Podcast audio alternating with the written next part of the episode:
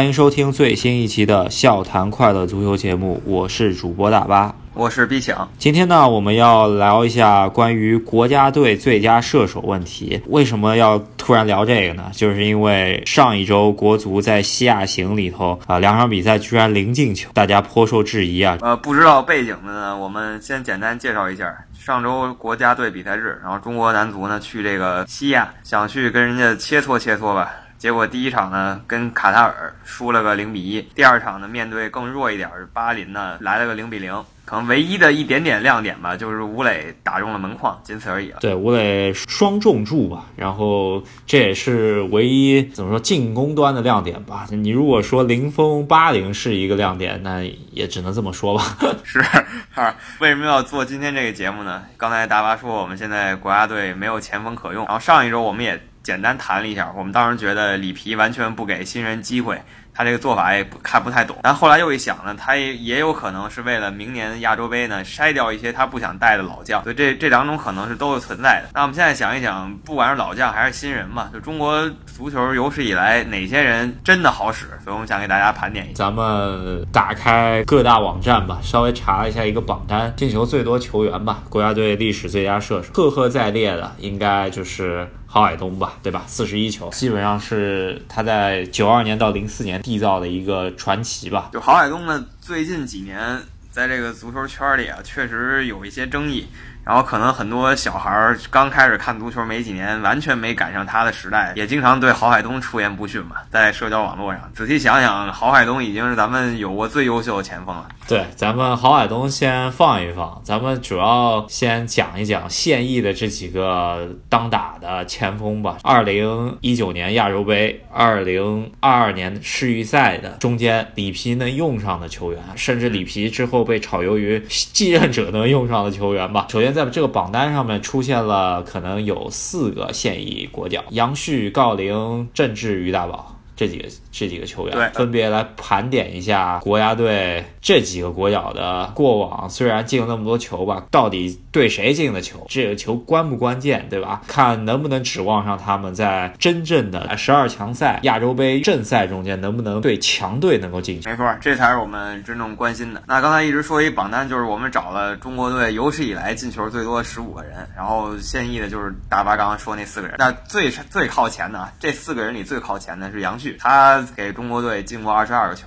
咱们可以先看一下他的记录。首先吧，咱们打开杨旭的进球记录，二十二个球，真正有意义的。啥啥叫有意义呢？咱们来给定给定义一下。就好多球，虽然它都是国家队 A 级赛事吧，但很多比赛都是友谊赛，或者说是还有一个咱们踢的比较多的比赛，就是东亚四强这种比赛呢。韩国、日本，甚至有时候会邀请澳大利亚过来，人家就不会派全主力嘛，对吧？然后中国国家队很多时候。基本上能派上个全主力跟别人踢，你是这个时候进别人球，其实能算上吧，对吧？总体来说吧，大概分四个档次吧。最没有价值的呢，就是纯友谊赛；第二没有价值呢，就是这种别人不太重视，但我们很当回事儿的杯赛；然后第三没有价值的呢，就是正式比赛里但对一些特别特别垃圾的队，比如说什么不丹呀、什么老挝呀啊这种队。如果对这种队进球了呢，也不能说明你多强嘛。然后最后是我们比较看重的，就是在正经比赛里对阵强强。大队优秀表现的球队，怎么说吧？中国国家队这些年踢过正经比赛确实不多，这也导致了真正如被我们筛选出来正经比赛对强队进球的个数肯定也是不多的。主要是咱们你想吧，亚洲杯是有时候基本上小组都被淘汰了，有时候能够进进一轮淘汰赛。世预赛基本上有时候四十强就出局了，有时候十二强、十强这也没进过世界杯，对吧？除了零二年那三场也没进。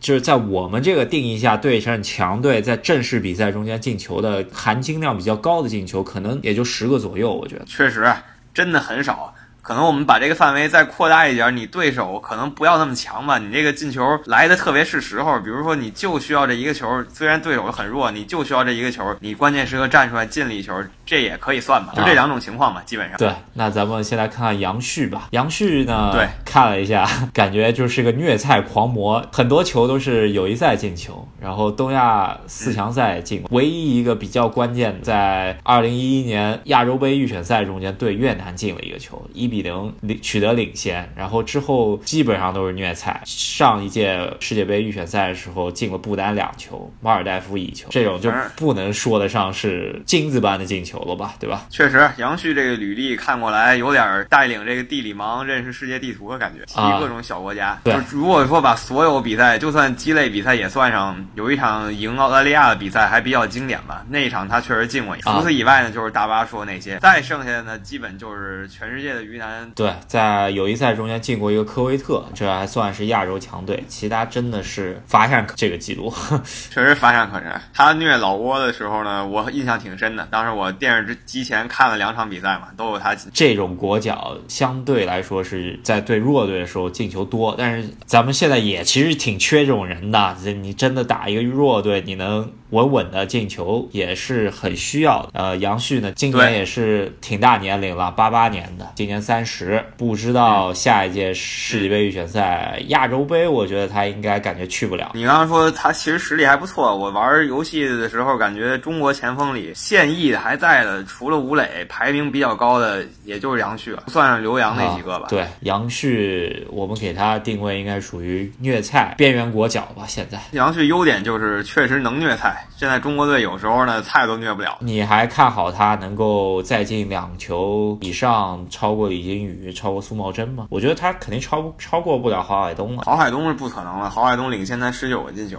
然后呢，他现在这个征召率，然后还有再加上中国男足整体这个进攻实力又下降了，超过李金羽二十四球的记录呢，有可能。但是我觉得提高到苏茂贞二十七球的可能性已经非常小了。对，呃，杨旭进国家队那一阵，主要也是高洪波呃跟他关系比较好吧，然后总让他首发是吧？然后里皮上了之后，好像就少去国家队次数就少了。里皮的爱将是郜林啊，是，那就是我们现在榜单刚才说四个人，杨旭底下排的就是。里皮上将郜林。我们中国人称郜林斯曼的球员，对，在广州恒大进过不少挺漂亮的球，说实话。然后主要广州恒大的中锋老是被外援霸占嘛，对吧？阿尔克森和那个现在的呃高拉特，他老踢不了中锋，在广州恒大老踢拉边儿是吧？左边右边，有时候踢个那种影子前锋什么的，有时候能进那种倒钩球啊，那种比比较精妙的，有甚至有时候助攻也挺精妙的。在国家队呢，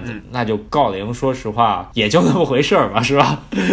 是，先补一下你刚刚那个说他在俱乐部，确实他在俱乐部真有两把刷子。他是广州队历史上最佳射手，这是其一。其二，那个当年广州第一次进这个亚呃亚冠决赛的时候，就是靠他嘛。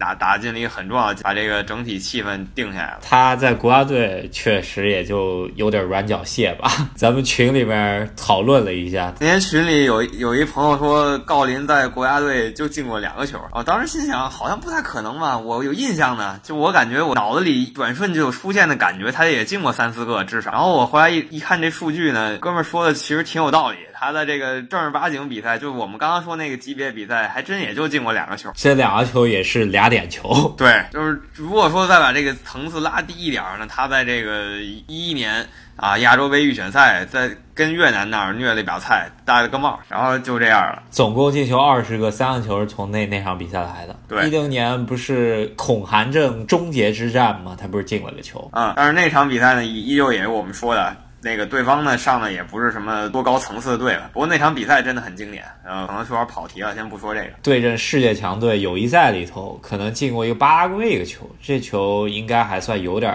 水平吧。是跟中国队差不多的球队呢，友谊赛他是进，确实进过几个乌兹别克斯坦，然后朝鲜、阿联酋、科威特，这都是跟咱们差不离的水平嘛。还有约旦，这都还行。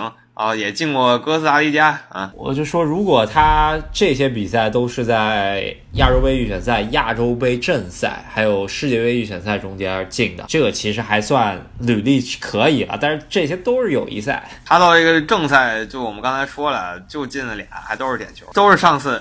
世界杯预选赛的时候嘛，进了叙利亚一个点球，然后乌兹别克一个点。当然，这两个点球呢，确实意义很重大。没这俩点球，中国队就完就瞎了啊！但是依旧是我们可以看出他这个运动战能力，在大场面的时候不太好使。怎么说吧，呃，看郜林踢球其实还挺早，因为他是被朱俊买去上海申花，然后有点名气，开始踢亚冠。那个时候，呃，十十九二十岁的时候开始踢亚冠。他在广州确实长球长了不少，但是说实话。大赛啊，就是说除了俱乐部大赛，在国家队的大赛里头，感觉他呃整体来说还是给别人做球的前锋，还不是自己射门。说实话，归根结底啊，高林就是有能力，但是在国家队呢没太展现出来。然后反正我感觉下届亚洲杯嘛，毕竟里皮是主教练，他的位置肯定还是在，看看他能不能给大家点惊喜。对，呃，希望能够突然一下子超过。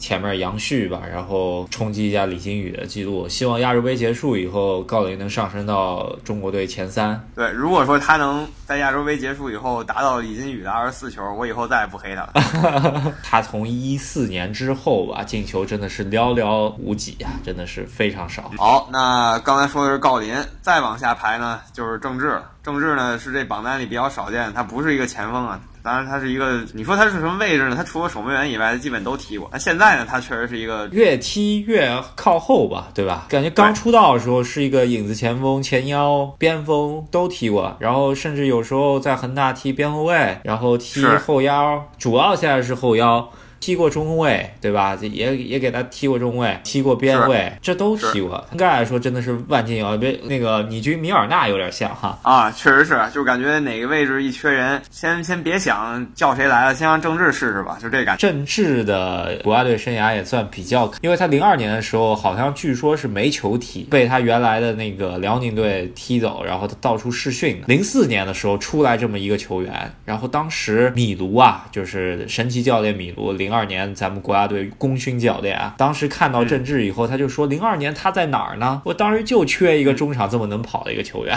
说这都晚了，就郑智呢，代表中国队开始有。抢眼表现也都是零四年的事儿。零四年他确实进了特别多球啊，先是友谊赛进了好几个，然后呢，到了这个亚洲杯正赛上也还行，进了仨。郑智呢，我就觉得他是中国足球没落，但我不是说他水平不行，或者说是他导致了没落，就是他其实一个标杆儿。他出名之后，中国足球越江河日下，这个是我在我印象中间是这么一回事儿。